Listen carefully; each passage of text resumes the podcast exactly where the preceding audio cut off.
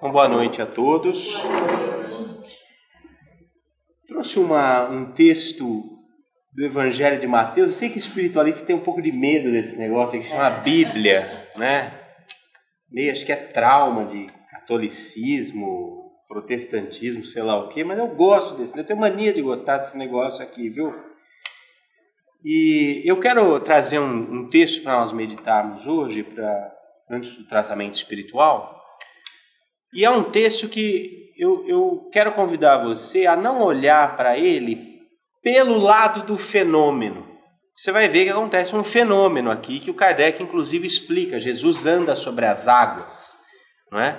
Kardec dá em A Gênese duas explicações possíveis de como se produziu o fenômeno, talvez por ectoplasmia, talvez por uma, uma bicorporiedade, então ele, ele já deu a parte científica aí do modus operandi da coisa, né? O Kardec já foi o Mr. M desse milagre. Mas eu quero convidar você a olhar para esse, para esse texto comigo e trazer presente os símbolos que ele comunica, que são muito maiores do que o fenômeno em si.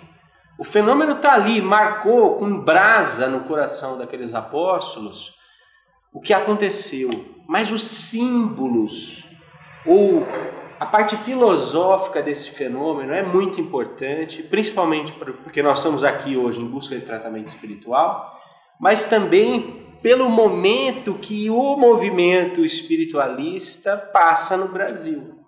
Vocês têm ligado a televisão, né? Vocês têm assistido o jornal, assistido as matérias, estão vendo. Então, assim, é importante que a gente volte os olhos para redescobrir os símbolos que estão aqui e, de alguma forma, avançar. Essa é sempre a nossa, a nossa preocupação, a nossa vocação, o nosso chamado é para avançar.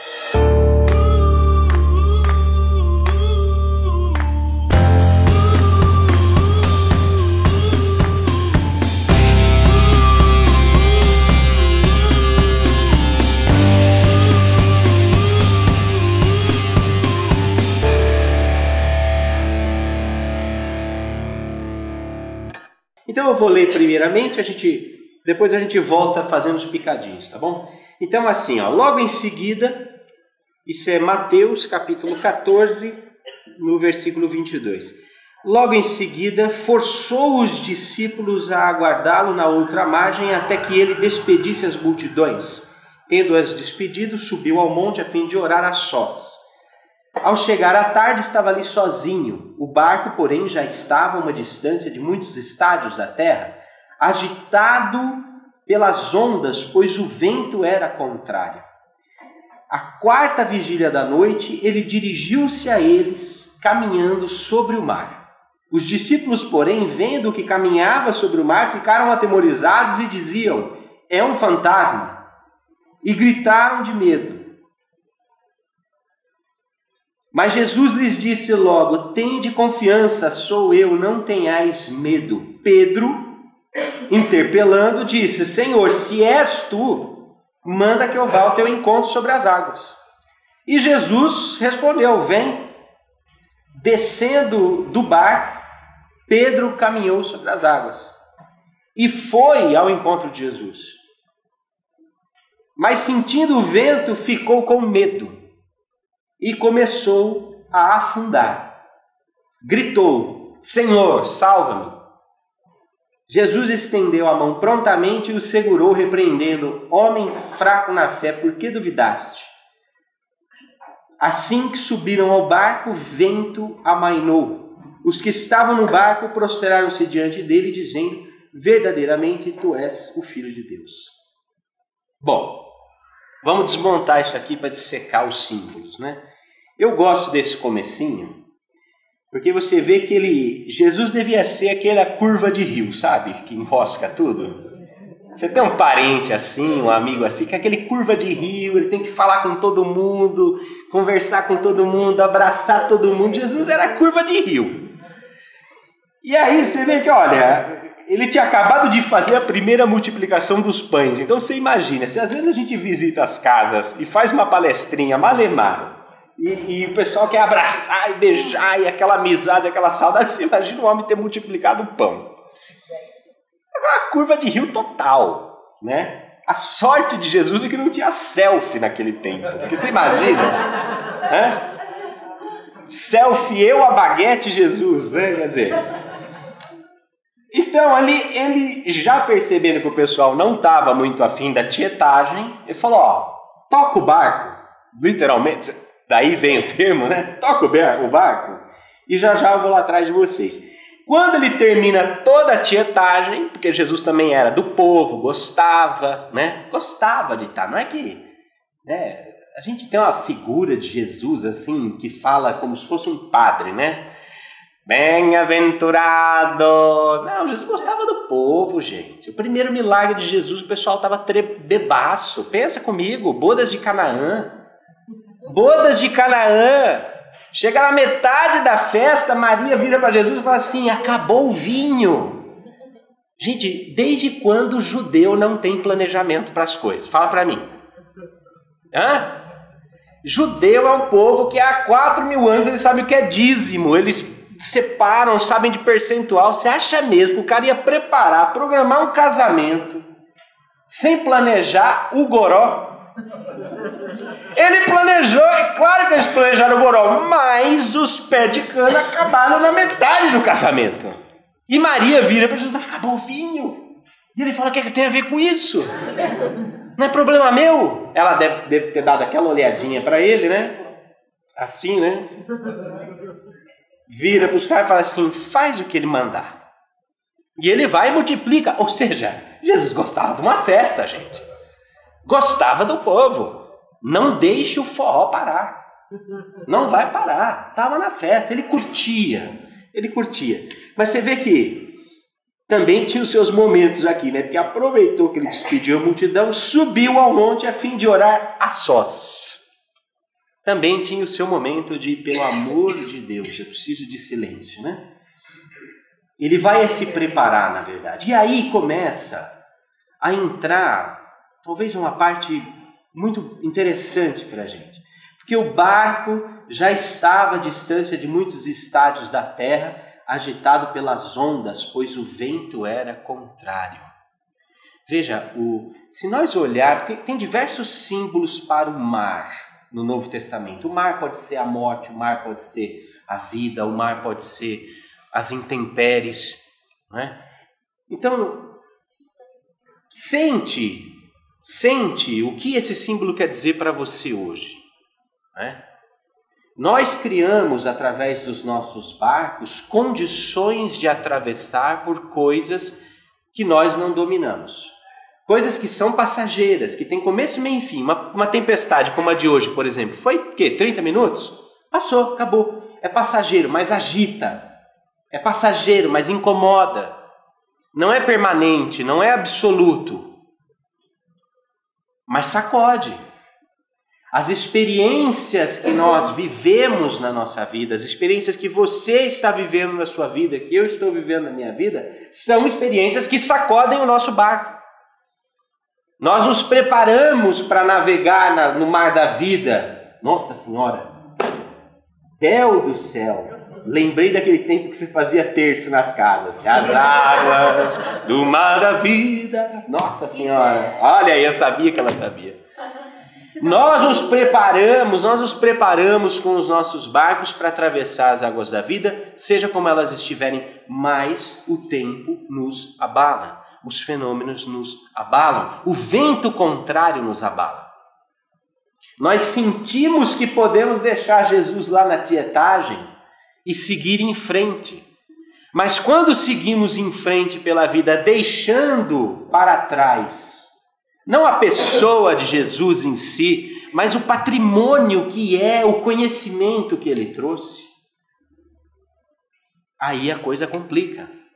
Porque o nosso barco perde a estabilidade, o nosso barco perde o rumo. Agora veja, que meio ao nosso medo, em meio às nossas angústias, em meio aos vendavais, às vendavais da nossa vida, surge em meio a tudo isso, que é passageiro, que é efêmero, que tem começo, meio e fim, mas que sacode, em meio a tudo isso, surge algo absoluto. Jesus é esse mensageiro do todo, da infinitamente vivente.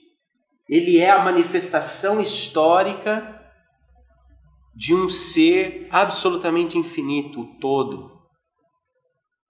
Que não pode ser contido, não pode ser definido. Nós chamamos ele de Deus na falta de coisa melhor, mas quando chamamos de Deus, ainda meio que restringimos ele numa caixinha. Ele é infinitamente vivente. Ele não pode ser dividido, ele é o uno, ele é o todo. Jesus é a manifestação histórica desse todo que é a causa de todas as causas, que está além de todas as tempestades. Por isso esse Jesus anda sobre as águas, porque ele é a manifestação histórica do absoluto. Ele, mas o que é ele? Ele, o homem, ele, a figura? Não, mas o patrimônio de conhecimento que ele nos trouxe. Diante disso, Gente, diante de todas as tempestades e diante de todas as coisas que fazem o nosso barco chacoalhar, nós olhamos para ele e vemos um ser que é mensageiro do eterno, do absoluto. E ao manter os olhos nele, nós podemos acalmar a nossa vida, nós reconhecemos que não é o que nós queremos, não é a tempestade, não é o mar agitado, o que, o que dá sentido à nossa vida não é o que passa, mas é aquele absoluto, é aquele cara que está ali, é aquela mensagem, é aquele conhecimento, aquela realidade que é o princípio de todas as coisas. Isso que dá sentido na nossa vida. Agora veja que coisa interessante. Quando nós, em meio às nossas tempestades, e pense aí nas tempestades que você está passando, que eu vou pensar nas tempestades, tempestades que eu estou passando. Cada um de nós tem as suas próprias tempestades. Mas em meio a essas tempestades, nós vemos um mensageiro do eterno, do absoluto. E então alguma coisa mexe em nós. Apesar do medo que nós sentimos, veja, os discípulos, vendo que caminhava sobre o mar, ficaram atemorizados. Porque quando a gente olha para a nossa verdadeira vocação, que é estar sobre as águas, sobre a tempestade com Ele, a gente duvida. Que o nosso maior medo é de não dar certo. O nosso maior medo é de não se realizar enquanto ser humano. O nosso maior medo é de não dar vazão ao nosso propósito, à nossa vocação, aquilo que nós podemos ser, a todo o nosso potencial na sua máxima potência. Mas quando a gente olha ele andando sobre as águas, a gente fala, eu quero ir lá. Porque se ele vai, eu vou. Se ele pode, eu posso. Essa é a mensagem de Jesus. A escada da evolução, gente, são. Você imagina assim, uma fila indiana subindo uma escada, todo mundo de mão dada.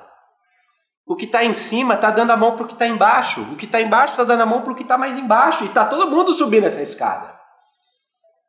E nós que estamos num degrau aqui, olhando para o degrau que ele está e falando, eu quero ir aí, porque eu posso ir. E vou trazer essas aqui comigo. Esse é o estímulo, você fala, eu quero ir. E nós nos lançamos nesse, nesse estímulo. Nós nos aventuramos, nós nos entregamos, nós começamos a experimentar as coisas sobrenaturais. Por que, que você está aqui hoje? Você está aqui hoje com certeza porque em algum momento alguma coisa te fez confiar que fazia sentido estar aqui. Alguma coisa na história da tua vida mostra que a coisa não termina aqui. Alguma coisa na história da tua vida, algum sinal, algum mensageiro desse eterno andou sobre as águas da sua vida e falou: Você aí, vem comigo, vem cá, quer vir? Quer pisar?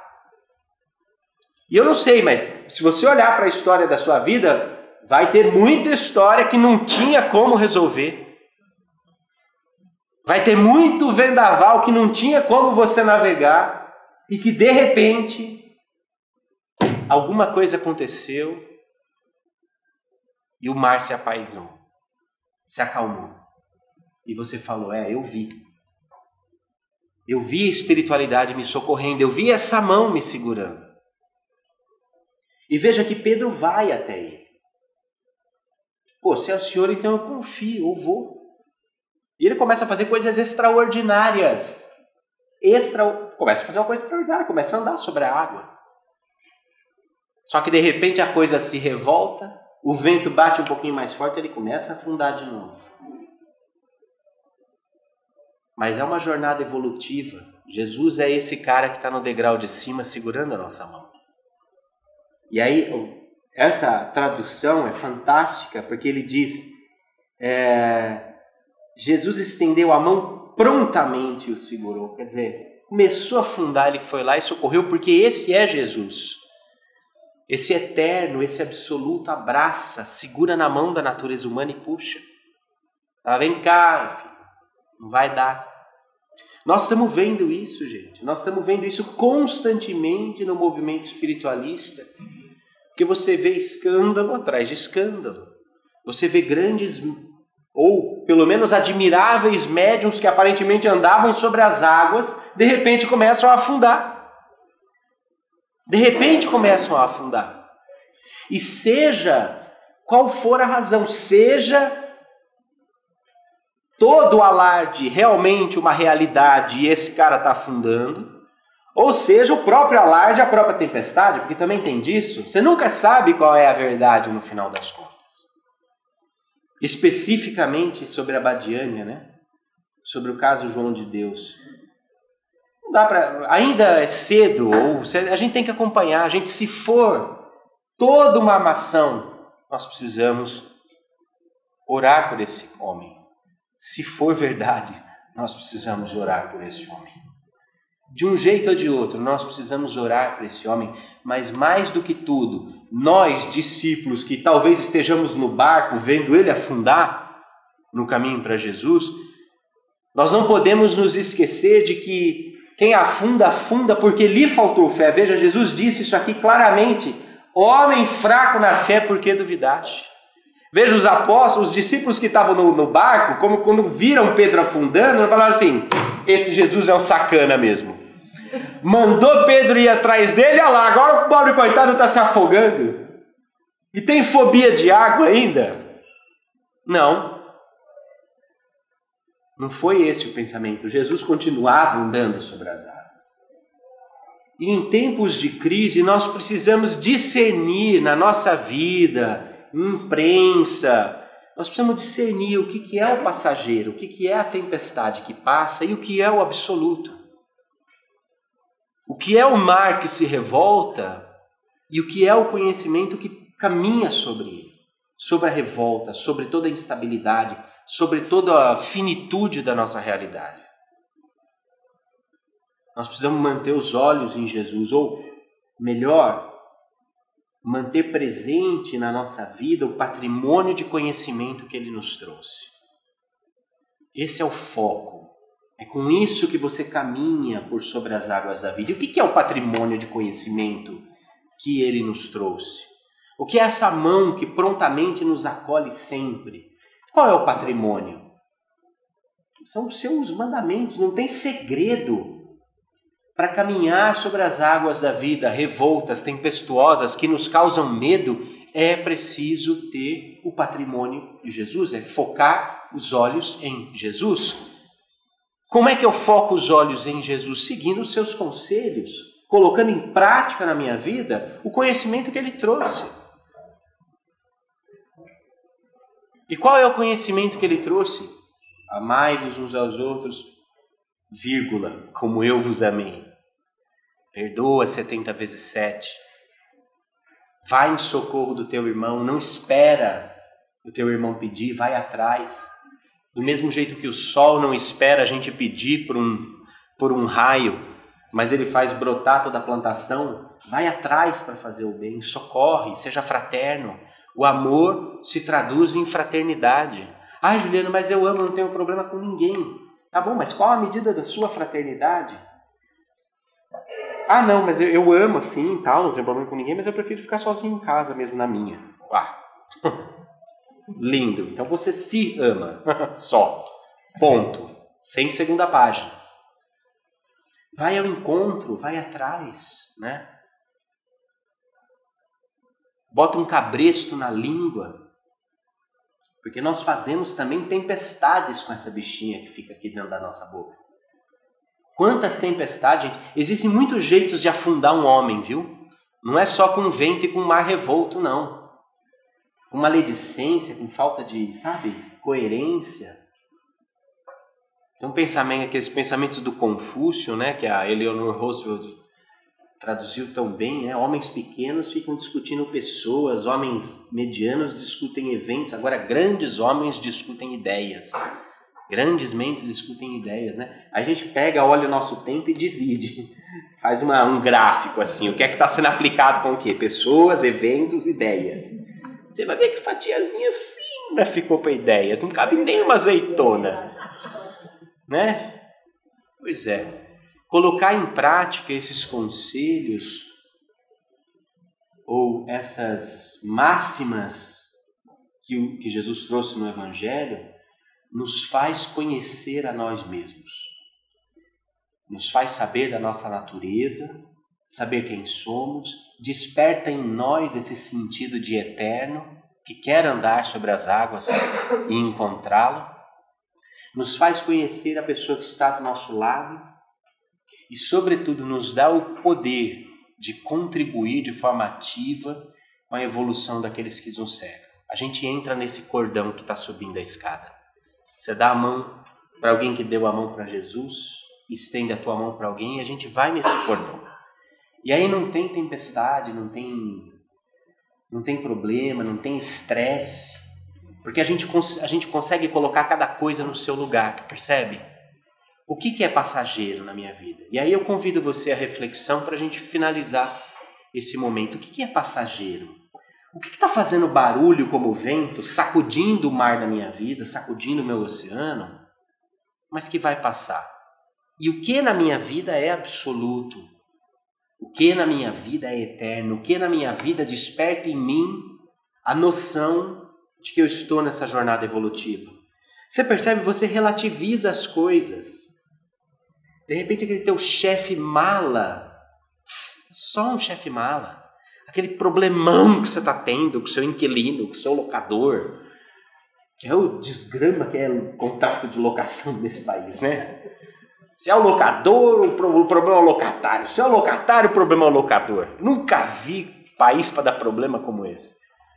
Sabe? Mas de repente, você fala assim: ah, tá bom. Você deixa, você larga, você pisa em cima, você caminha sobre.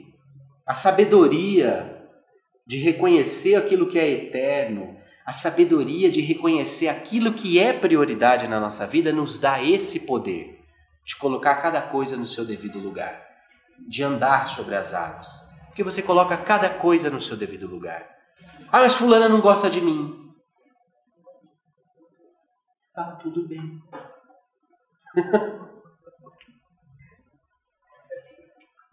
Tem quem gosta?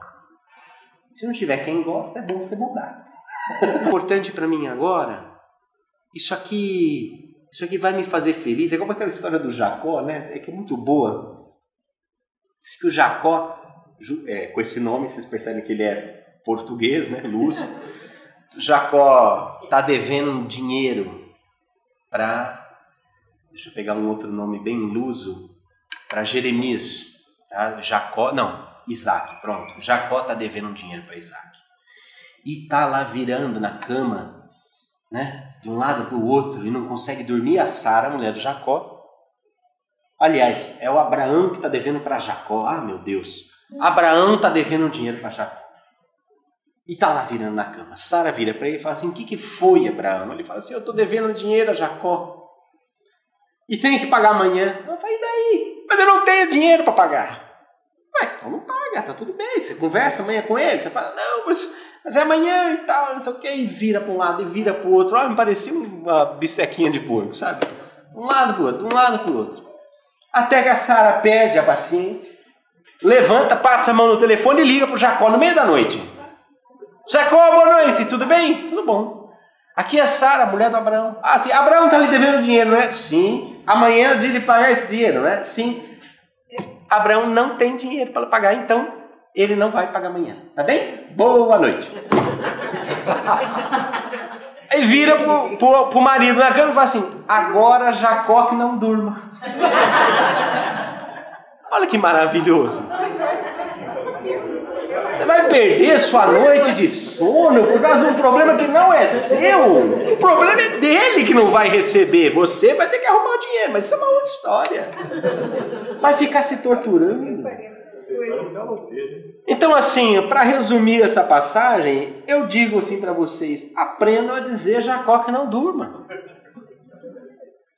Aprenda a passar a mão no teu telefone quando você vê assim, aquela problemaiada. Dá um passinho para a direita assim. Fala assim, é meu mesmo. Pode ser que seja, pode ser que não seja, mas qual a importância disso na ordem do dia? Dê as coisas o valor que elas têm. É que não uma pessoa outro dia estava toda estressada porque não sei o que, que o filho estava devendo um dinheiro, e aí as cobranças nossa, que é uma outra bênção do nosso país, né? Call center de cobrança. Eu acredito piamente que no mundo de regeneração não haverá mais call center. Nós vamos um novo momento. Mas é, se alguém aqui trabalha em call center, começa a pensar em mudar de emprego. Não vai ter no mundo de regeneração, não pode ter. Bom, mas assim, a, a mulher, coitada, estava recebendo 8, 10 ligações por dia. E nem é culpa das atendentes que fazem, sempre, tentam sempre fazer um bom trabalho, mas agora eles inventaram uma máquina que liga automaticamente das 5h50 da madrugada né, até a meia-noite para você. E não raras as vezes, 80% das vezes, você atende, fala alô, ela fala oi, tá me ouvindo? E pá, cai a ligação. Você, ah, né?